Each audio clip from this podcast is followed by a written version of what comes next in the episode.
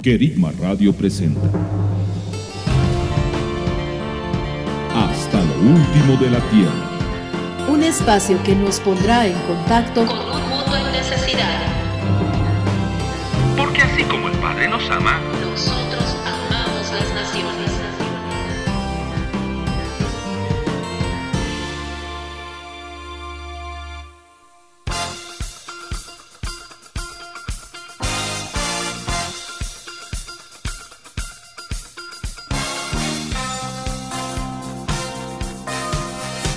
Saludos estimados amigos, sean bienvenidos a su programa Hasta lo último de la Tierra, a través de la señal de Querigma Radio, desde Manta, Ecuador. Somos Gustavo y Daniela Luzardo. Bienvenidos. Así es, queridos amigos, un gusto estar con ustedes en este día. Dando gracias al Señor, proclamamos el Salmo 104. Entrad por sus puertas con acción de gracias, por sus atrios con alabanza. Dadle gracias, bendecid su nombre. Así es Daniela y queridos radioescuchas, bendigamos el nombre de Jehová. Daniela, en el reenfoque anterior establecimos como iglesia y como enviados una poderosa arma espiritual. Revisamos qué significa ceñirse los lomos con la verdad, siendo la verdad Cristo. Ceñidos a Él, nuestros lomos son protegidos y permanecemos firmes, firmes en la verdad. Esto nos hace fructíferos y listos para multiplicarnos al mostrar el camino a otros. Amigos, hoy revisaremos otra parte de la impartición de Dios a través de su armadura, la coraza de justicia. Sí, Gus, vamos al segmento Reenfoque. ¡Vamos!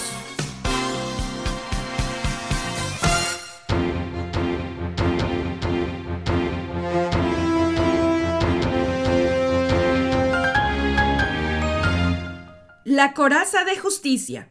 Efesios 6:14 dice, Estad firmes, pues ceñidos vuestros lomos con la verdad, revestidos con la coraza de justicia. Revestidos con la coraza de justicia, elemento, coraza de justicia, instrucción, revestidos. La coraza en general es la pieza de la armadura para protección del pecho. Cubría el pecho hasta las caderas. El término revestir se refiere a la acción y efecto de revestirse, cubrir o proteger una cosa u objeto, ponerse una ropa sobre otra, o tener una cosa, un aspecto o carácter en particular. Es decir, que al hablar de revestir, no solo es ponerse algo sobre, sino que eso ocasiona un cambio de aspecto, carácter e imagen. Jeremías 46.4 dice, uncid los caballos y montad, vosotros, jinetes, presentaos con vuestros yelmos, bruñid las lanzas y vestíos las corazas. De manera específica, la instrucción en Efesios es envolverse, forrarse o recubrirse de la coraza de justicia. El objetivo específico que encierra la palabra revestirse es protección. Es ponerse un elemento cuyo material es aislante y de defensa. Este mismo objetivo tiene el revestirse de la coraza de justicia. La justicia de Dios es lo único que nos permite caminar en rectitud y conforme a los propósitos del Padre en medio de toda la contaminación, mezclas y propuestas. Es lo único que garantiza que la vida del enviado y la iglesia en general viva aislada de aquello que naturalmente lo rodea. Isaías 59, 14 al 15 dice, Por tanto, se ha hecho que el juicio recto se retire y la justicia se mantenga lejos, porque la verdad tropezó en la calle y la rectitud no pudo entrar. Más aún, la lealtad no se puede hallar, pues aún el que trata de apartarse del mal Asimismo se hace presa. Jehová vio con indignación que ya no existía la justicia. En medio de ese panorama expuesto en Isaías 59, versos 14 al 15, Jesús mismo se vistió con la coraza de justicia, cuando no existía la justicia. Él se vistió de su propia justicia Isaías 59, 17 dice, se vistió con la coraza de justicia y con yelmo de salvación en su cabeza. Se vistió con vestiduras de venganza y se cubrió de celo como un manto. La impartición de Dios aquí es una protección que viene a ponerse sobre el enviado para manifestar una imagen nueva que lo separa de lo que de manera natural se ve como justicia y lo rodea haciendo que su ser sea renovado conforme a la imagen de Dios. Colosenses 3, 9 al 10 dice, habiéndoos despojado del viejo hombre con sus prácticas, no mintáis unos a otros, y os habéis vestido el nuevo que está siendo renovado hasta un conocimiento pleno conforme a la imagen del que lo creó.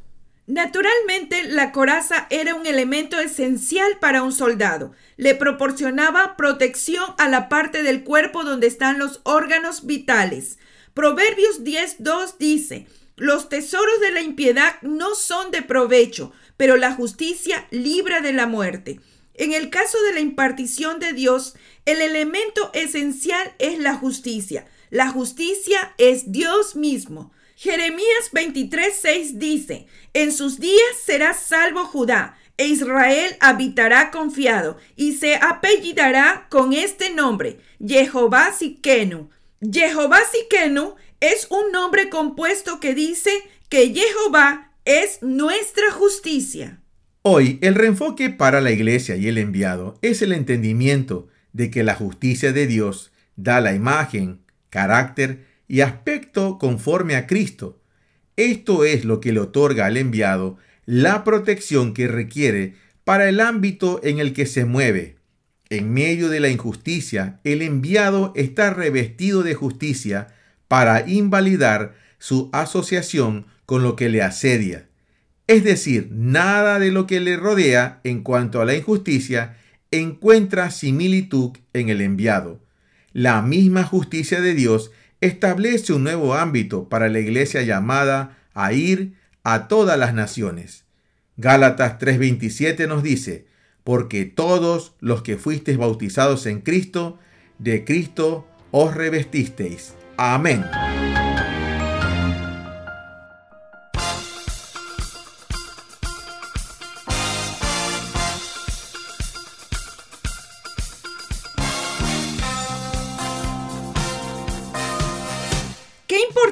Que nuestro Dios nos ha dado armas espirituales para siempre avanzar y no ser derrotados. En este caso, la coraza de justicia, Cristo mismo. Su justicia es la que nos reviste. Pero qué peligroso también cuando pretendemos hacer las cosas del Señor basados en nuestra propia justicia.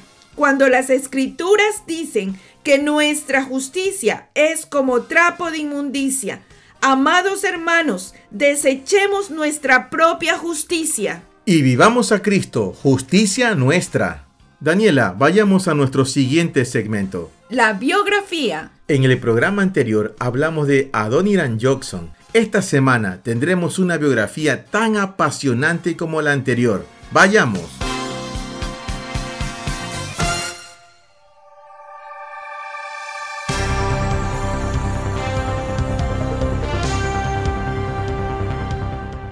Gladys Hayward fue una misionera que sirvió al Padre manifestando siempre su amor y misericordia con valentía en China. Aunque sus primeros años de vida no fueron así, el Señor siempre estuvo con ella hasta el final, fortaleciéndola y librándola de todo peligro. Gladys nació el 24 de febrero de 1902 en Londres, Inglaterra, dentro de una familia con pocos recursos económicos sin embargo, las circunstancias no la detuvieron, ya que dentro de poco conocería a Dios, el motivo más grande por el cual iba a entregar su vida en servicio y adoración. A la edad de 14 años, Gladys tuvo que abandonar la escuela para ir a trabajar como empleada doméstica y ayudar de esa manera a su familia. Cuando no estaba trabajando, le gustaba ir al teatro y en una de esas noches iba por una calle muy transitada de alguna manera se encontró en medio de una masa de gente que la empujaría hacia una iglesia. no le quedó otra opción que sentarse en las filas de atrás y quedarse a escuchar el servicio.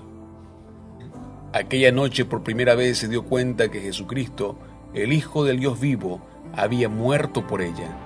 Fue un evento que acabaría alterando por completo su vida, y esa noche Gladys le dijo a Dios, si de verdad existes, por favor demuéstramelo, y si te manifiestas esta misma noche, prometo hacer lo que me pidas. Luego al terminar el servicio, una persona se acercó y le dijo, Señorita Gladys, creo que Dios le tiene una misión muy particular. Para ese entonces ya tenía 18 años, cuando tuvo su primera experiencia con Dios. Tiempo después llegó a manos de Gladys un periódico con fotografías de China y en aquel artículo se destacaba porque miles de personas jamás habían escuchado el Evangelio, quedándose ella completamente anonadada por tal información. Entonces Gladys llamó a personas tratando de convencerlos de que deberían de ir a China a evangelizar. Para su comprensión eran las personas indicadas, pero nadie la tomó en serio. Luego de esto, con pocas esperanzas habló con la última persona para convencer, su hermano. Pero este la puso en ridículo por su exagerado fervor. Sin embargo, luego le dijo, si tan convencida estás de que alguien debe de ir, ¿por qué no vas tú misma? Y así fue, como en 1930 con 27 años, se presentó en Chisna Island Mission, luego de estar estudiando durante tres meses y no aprobar ningún examen. La despiden diciéndole que era muy mayor para aprender el idioma y que no era lo bastante inteligente para estudiar teología. Aunque aquella situación fue muy dura para Gladys, ese fuego interior no se apagó, ya que trabajó en la zona donde vivía rescatando a las mujeres jóvenes de la prostitución, aunque ella no desistía de querer ir a China. Después de un tiempo se enfermó de gravedad y tuvo que trasladarse a la casa de sus padres para recuperarse. Allí oró pidiendo orientación a Dios y entonces sucedió que su madre le invitó a una reunión de la iglesia. Al estar allí, Gladys escuchó la conversación de dos mujeres que hablaban de cierta misionera de 74 años que se encontraba en China. Se trataba de Jenny Gleason. Fue entonces que Gladys regresó a trabajar como empleada doméstica para poder ahorrar lo suficiente y poder pagar su boleto de tren a China, aunque le advirtieron que no era conveniente ir en esos momentos, ya que se había desatado una guerra civil entre Rusia y China. Pero eso no la detuvo, ya que tenía que cumplir el llamado que Dios le había hecho y se preparó para eso. Gladys pudo conocer más sobre China, ya que en una de las casas donde trabajaba estuvieron a su alcance libros que le ayudaron a conocer más sobre aquel país. Al poco tiempo, Gladys se encontraba en la estación de tren para ir a China, pero su viaje se vio afectado por el conflicto que existía entre Rusia y China. Pasando por muchas dificultades y luego de un mes llegó a la aldea Yanshe, en donde se iba a encontrar con Jenny Layson, quien había sido guiada por Dios en abrir una posada para brindarle cobijo y comida, pero lo más importante para ambas era predicar. El tiempo que Gladys vivió en la posada, consiguió dominar el idioma local y sumergirse de lleno en la vida de China. Tiempo después, tristemente, Jenny Layson murió. Gladys había quedado sola y pensó en mudarse, pero antes de que lo hiciera, se presentó el mandarín de la aldea diciendo que necesitaba su ayuda para que fuera inspectora de pies y disminuir así esa costumbre de venderle los pies a las niñas. Dios le estaba permitiendo experimentar cosas maravillosas a través de esa labor. Sucedía que a cada aldea que iba se convertían a Cristo y procedían a quemar sus dioses. Tiempo después, Gladys se encontraba caminando por una calle en donde se le acercó una mujer que cargaba un paquete y le dijo, ¿le interesa esto? Gladys le dijo que no, pero la mujer siguió insistiéndole diciéndole, deme el dinero que tenga y quédese con él. Gladys le dio lo que tenía, ya que con el paquete en sus brazos se dio cuenta que había comprado una niñita. Después de ese acontecimiento se vería rodeada de muchos niños. Pasando un tiempo, la aldea en donde se encontraba Gladys se vio afectada por causa de la invasión de la guerra. Ella estaba decidida a irse con los niños a un lugar mucho más seguro Pero antes de partir, llegó a ella la última visita del mandarín para poder agradecerle todo lo que había hecho. Estando en aquella aldea, decide entregarle su vida a Dios, porque fue testigo de cómo Dios había manifestado en la vida de ella. Luego de esto, Gladys empezó su recorrido con un centenar de niños con el fin de alejarse de los ejércitos invasores. Fue un viaje de muchas semanas caminando, labor agotadora que terminó dejando a la Gladys muy débil y enferma. Sin embargo, gracias a Dios, luego de recuperarse, empezó a trabajar en Fugen, pero luego de un año regresó a Inglaterra en la década de los 40, donde lejos de retirarse, continuó predicando el cristianismo y trabajando con niños huérfanos, siempre pensando en la posibilidad de regresar a Oriente, objetivo que cumplió en 1958 cuando se instaló en Taiwán. Por aquel entonces, Gladys ya era una celebridad que había inspirado un libro y una película, pero ella sintió que había manipulado la historia e intentó olvidarse de la imagen distorsionada y continuó con su labor en Taiwán, donde falleció a los 68 años el 3 de enero de 1970. Gladys Hayward, a quien de joven había rechazado la sociedad misionera por no contar con las habilidades y capacidades necesarias para hacerlo, llevó el Evangelio de Dios a donde Él la llevara. Ella simplemente se atrevió a confiar en su Dios y no permitió que su debilidad física controlara sus decisiones. Voluntariamente permitió que su cuerpo se gastara y se quebrara para la gloria de Dios. Para impactar el mundo para la eternidad, no necesitamos una larga lista de logros humanos, tal como lo prueba la vida de Gladys Edward. Sencillamente necesitamos una fe en nuestro maravilloso Dios, sólida como la roca, firme inconmovible. Estás en sintonía de tu programa Hasta lo último de la Tierra. Ya volvemos. Amados oyentes, les invitamos a dejar sus comentarios en nuestro correo.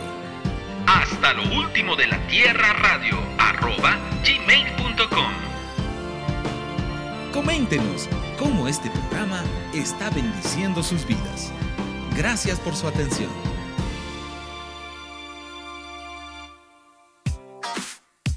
Estás en sintonía de Querigma Radio. Extendiendo el mensaje del reino de Dios a todas las naciones de la tierra.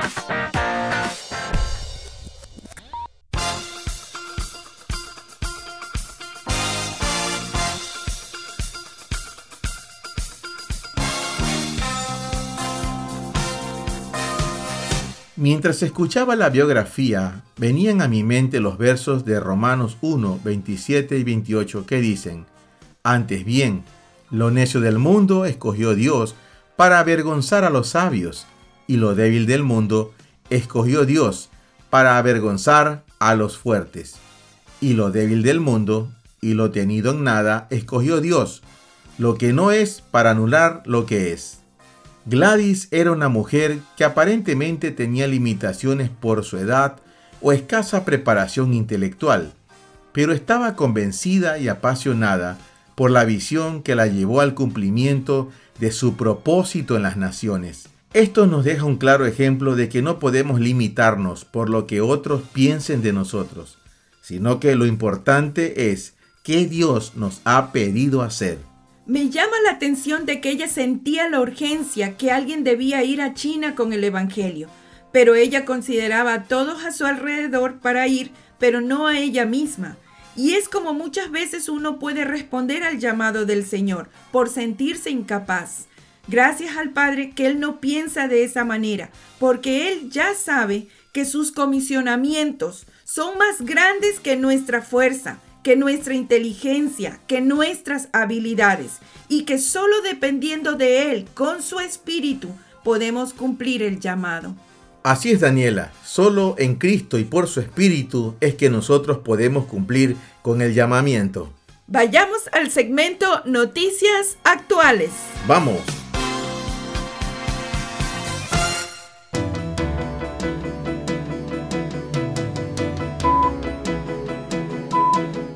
Noticias actuales. Volviendo a los pies de Cristo. En Suiza, más de mil cristianos se reunieron al aire libre en Bruck para pedir perdón a Dios en nombre de su nación. El énfasis de este año fue construido sobre la roca, donde gran cantidad de cristianos se dieron cita para orar y adorar al Señor, enfocados con la decisión de querer construir sobre la roca que es Cristo, como dice la palabra de Dios, con la intención de que su nación entera pueda volver a los pies del Señor. Luego de tener el tiempo de adoración y oración al Señor, al final de aquella acción se expresó, no queremos confiar en la seguridad que brinda este mundo o en los programas que no han funcionado. Queremos volver a la palabra de Dios. Nuestra vida debe construirse sobre roca y no sobre arena. Decimos amén, que así sea en Suiza. Argentina. Misioneros evangelizan y llevan ayuda a comunidades indígenas. En la selva de Argentina existen comunidades indígenas como son los huichis y los guaraníes. Ellos se encuentran con necesidades como alimentos, ropa, medicina, entre otros productos. Una organización misionera, junto a voluntarios, se ha dispuesto para adentrarse en la selva y además de cubrir la primera necesidad, que es alimento espiritual, proveer estos productos de primera necesidad. Los misioneros encargados de la comunidad han experimentado el poder de Dios y ven cómo está haciendo la obra en los corazones de los pobladores ya que antes acudían a brujos y curanderos por sus enfermedades, hoy muchos piden oración y que les enseñen a orar a Jesús. Después de adorar y compartir la palabra, aldeas completas vienen a Jesús y se convierten genuinamente a Cristo. En estos días, muchas familias de distintas aldeas van a ser bautizadas. Aprueban en Brasil proyecto de ley que reduce sentencia penitenciaria a quienes lean la Biblia. En Brasil, la Asamblea Legislativa de Maranhão dio luz verde a este proyecto de ley con absolutamente todos los votos de los parlamentarios presentes en la reunión. El proyecto de ley argumenta que la palabra de Dios debe estar en todos los complejos penitenciarios de la localidad y que el estudio constante de la Biblia les puede proveer de una reducción de la condena a los internos. El Evangelio de Cristo y el ministerio de la palabra han marcado una diferencia en la vida de muchos presos a través del trabajo misionero que se hace en las cárceles. El texto explica un plan de estudio bíblico a cada interno para que en un solo año estudie 12 libros de la Biblia, ya que por cada libro se le restará cuatro días de su condena. Que al leer las escrituras a los presos se le revele Cristo por el Espíritu Santo.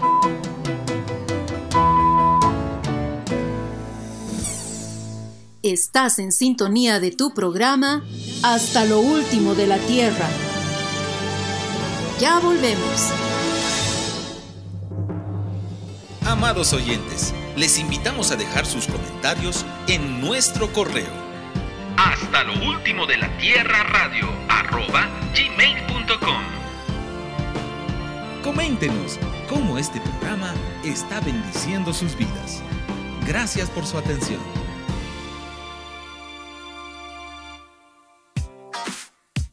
Estás en sintonía de Querigma Radio. Extendiendo el mensaje del reino de Dios a todas las naciones de la tierra.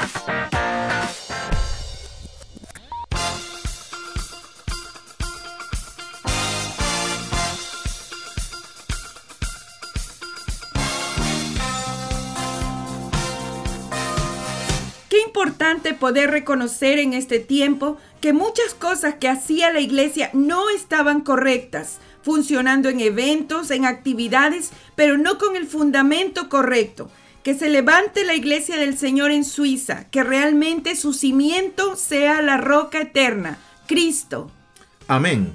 En todas las naciones, la iglesia, la esposa de Cristo, cumpla su propósito de gobierno. Amados, vayamos al siguiente segmento, las nuevas generaciones en misiones.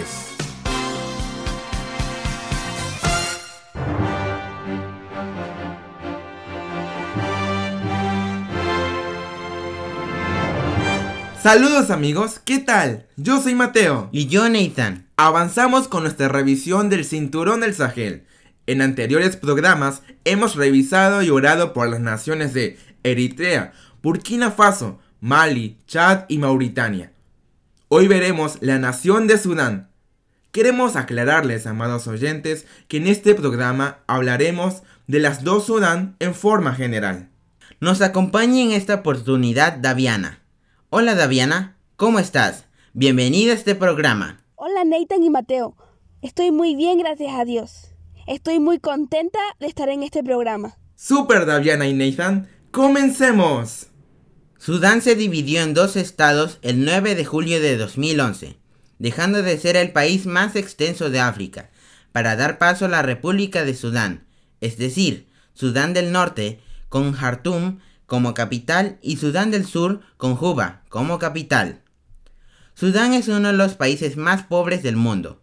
Alrededor del 40% de su población vive por debajo del umbral de pobreza. La mayoría de los sudaneses viven en condiciones terribles. El clima adverso y la falta de recursos son las principales causas de la pobreza. Sin embargo, la inestabilidad política y los conflictos internos han empeorado la situación impidiendo que los jóvenes sudaneses puedan satisfacer sus necesidades básicas. El acceso a la sanidad y otros recursos básicos como el agua potable es muy limitado. El 40% de la población no tiene acceso a agua potable. Sudán del Sur atraviesa una crisis humanitaria catastrófica provocada por cuatro años de guerra civil. La mitad de su población padece hambruna extrema y necesita ayuda urgente. Como resultado de esta crisis, por lo menos un millón de personas han sido desplazadas. Se trata en su mayoría de niños, niñas, mujeres y ancianos. Después de una crisis que comenzó en 2013, Sudán del Sur entró en un conflicto que se ha extendido por muchas partes del país, causando la muerte de decenas de miles de personas. Dadas las circunstancias, muchos se han visto obligados a abandonar sus hogares y refugiarse en países vecinos. De estos, casi un millón se encuentran refugiados en Uganda.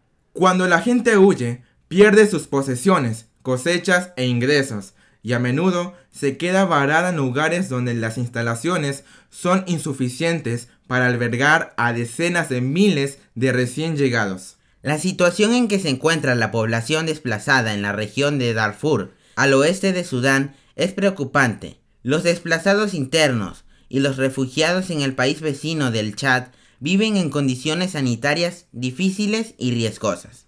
El constante saqueo y las quemas de las aldeas han hecho que las reservas de alimentos escaseen y que para conseguirlos los desplazados tengan que salir de los campamentos, donde corren el riesgo de ser víctimas de actos violentos. De igual forma, el grado de desnutrición que presentan los niños y niñas es preocupante. Si bien, antes de que comenzara la actual crisis, ya existía un importante problema de desnutrición en Sudán, actualmente el índice del 23% sobrepasa los niveles críticos. Los niños son particularmente vulnerables a la falta de alimentos y la tasa de mortalidad infantil es elevada.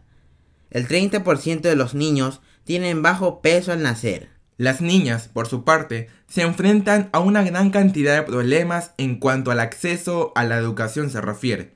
La falta de conciencia de la comunidad sobre la importancia de la educación entre las menores, el matrimonio precoz en algunas regiones y la pobreza son los principales obstáculos para su educación. Sudán del Sur reclutó a muchos niños para sus fuerzas armadas.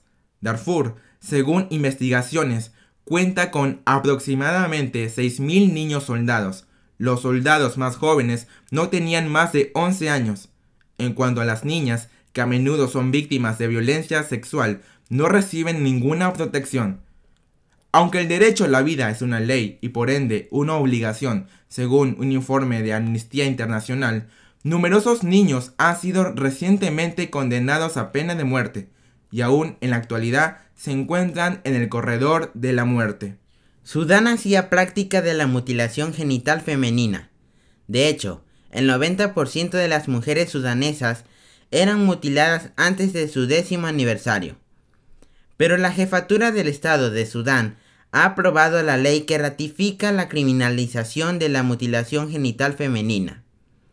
El gobierno aprobó una modificación del Código Penal que prevé hasta tres años de prisión para los responsables de la mutilación genital femenina. Ahora, convocamos en este momento a los niños, a los prejuveniles, a los jóvenes y a todas las generaciones que nos están oyendo a unirse en oración por Sudán.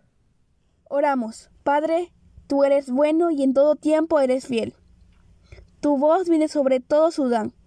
Señor, unidos en ti y hasta ahora desde los celestiales, declaramos sobre esta nación tu salvación y tu maravillosa gracia. Sudán, te llamamos a la gracia de Dios. Eres llamada reconciliación porque de tal manera te ha amado Dios, oh Sudán, que dio a su Hijo unigénito, para que todo aquel que en él crea no se pierda, mas tenga vida eterna. Sudán, es tiempo de no mirar atrás, de cerrar puertas y sanar heridas. No luches más. La solución no es estar en división o en guerra entre hermanos, sino estar en Jesús, vivir en unidad y en amor. Señor, levantamos o derramamiento de sangre en todo Sudán por conflictos y por guerras.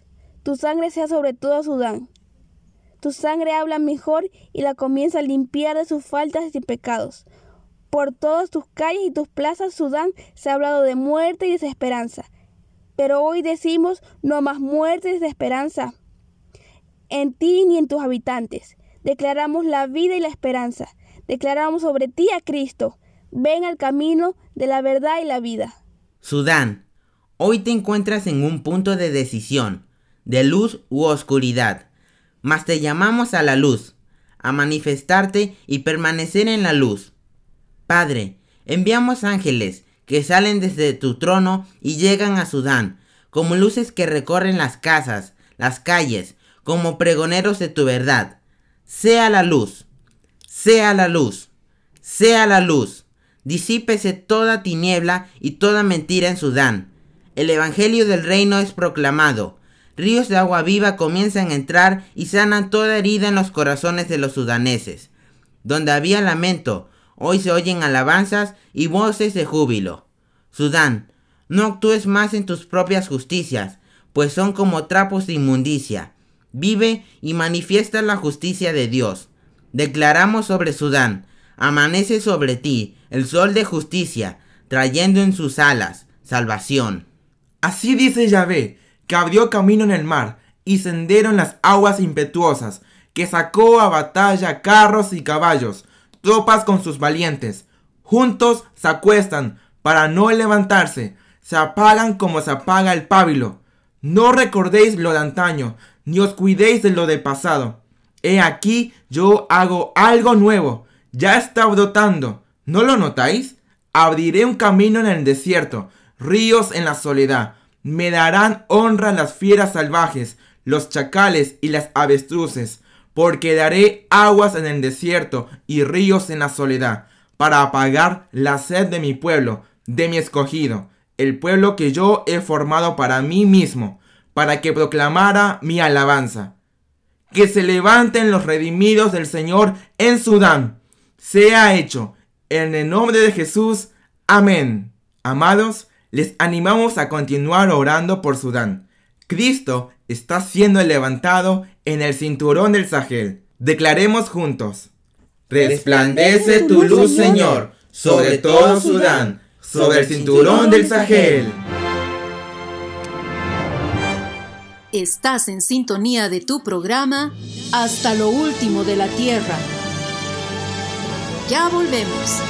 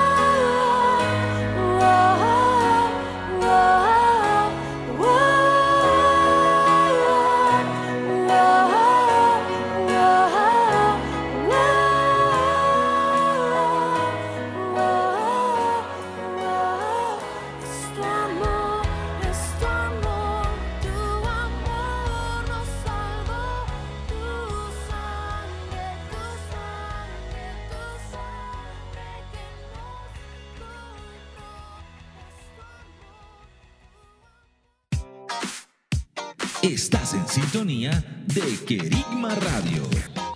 Extendiendo el mensaje del reino de Dios a todas las naciones de la tierra.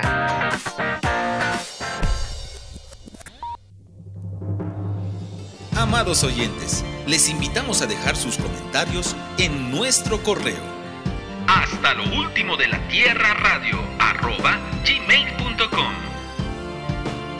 Coméntenos cómo este programa está bendiciendo sus vidas. Gracias por su atención.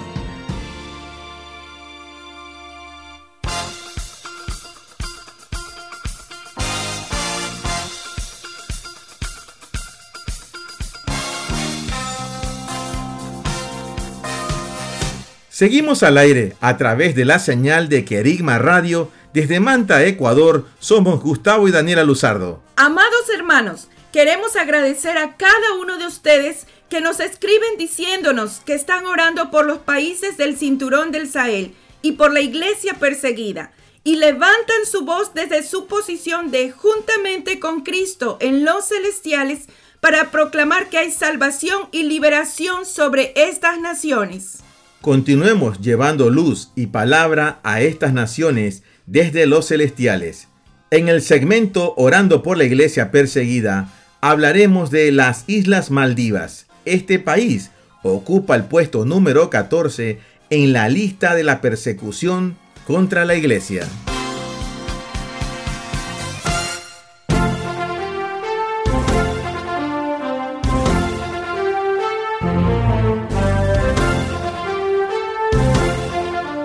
Las Islas Maldivas. Las Islas Maldivas son conocidas en todo el mundo por sus paisajes paradisiacos y por sus complejos hoteleros de lujo a los que acuden gran cantidad de turistas de todo el mundo de alto poder adquisitivo. Sin embargo, este idílico lugar que copa portadas de revistas turísticas es una zona peligrosa para muchos nativos de las Maldivas. Pocos conocen incluso entre los turistas que allí han estado que este pequeño archipiélago con más de 500 mil habitantes es uno de los países más brutales con los cristianos.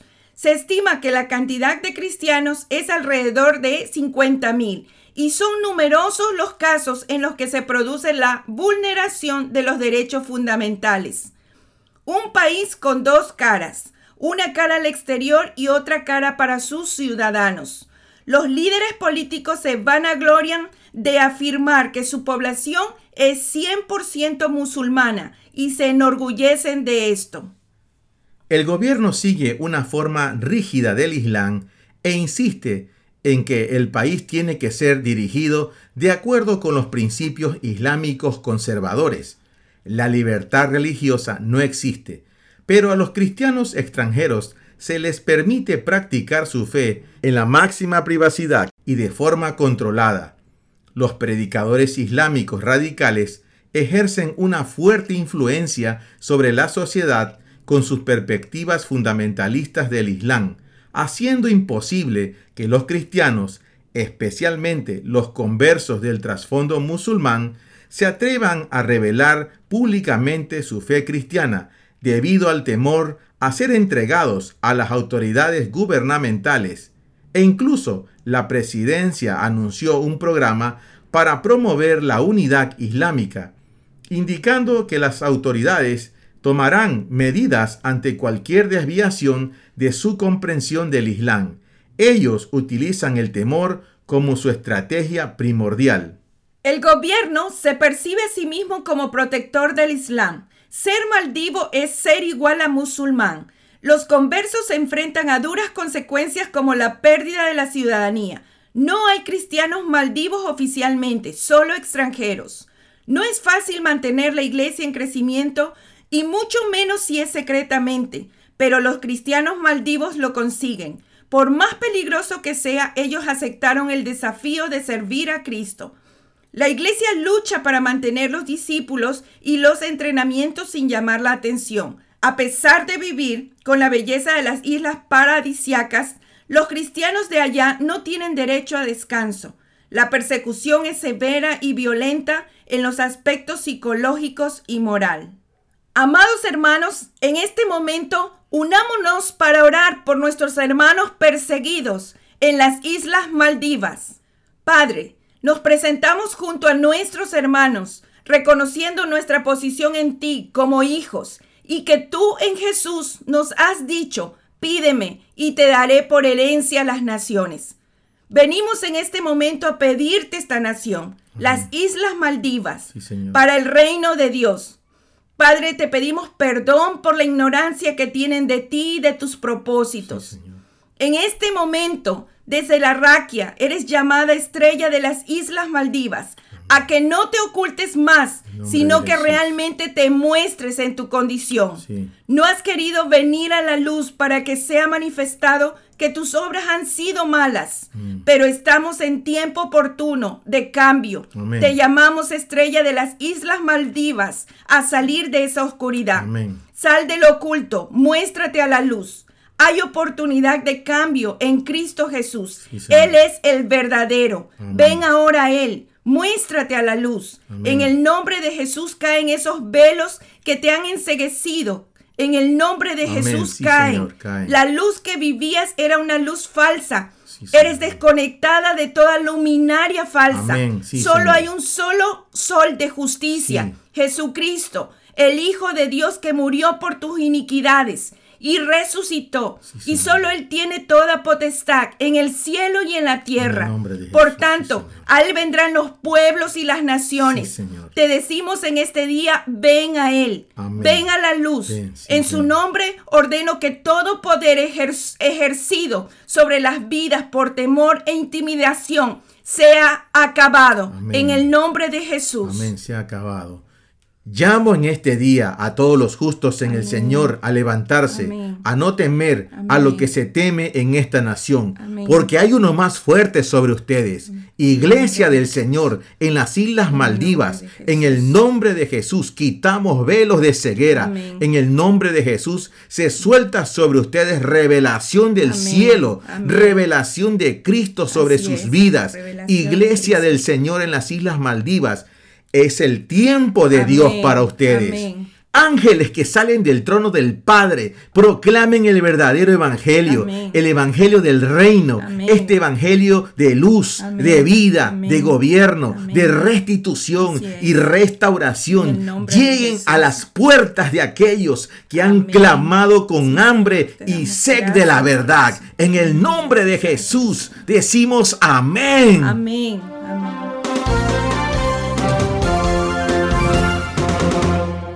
Estás en sintonía de tu programa Hasta lo último de la Tierra. Ya volvemos. Amados oyentes, les invitamos a dejar sus comentarios en nuestro correo. Hasta lo último de la Tierra Radio arroba gmail.com. Coméntenos cómo este programa está bendiciendo sus vidas. Gracias por su atención.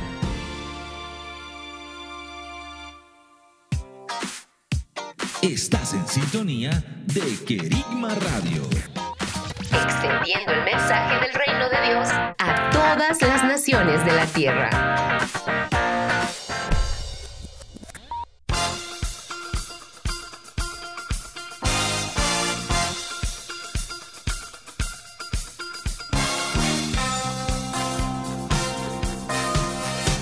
Amados, Haciendo un resumen del programa, no olvidemos que siempre nuestro corazón debe estar protegido con la coraza de justicia.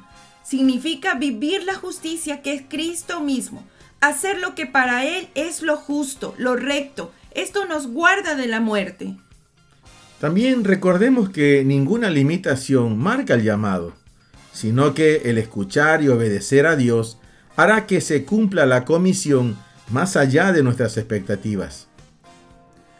El Señor está trayendo su palabra en cumplimiento sobre las naciones, sobre el cosmos. Aunque los sucesos muchas veces no lo muestren, se está obrando la restauración de todas las cosas. Y dice la escritura, examinarás el lugar de los malos, pero no lo hallarás.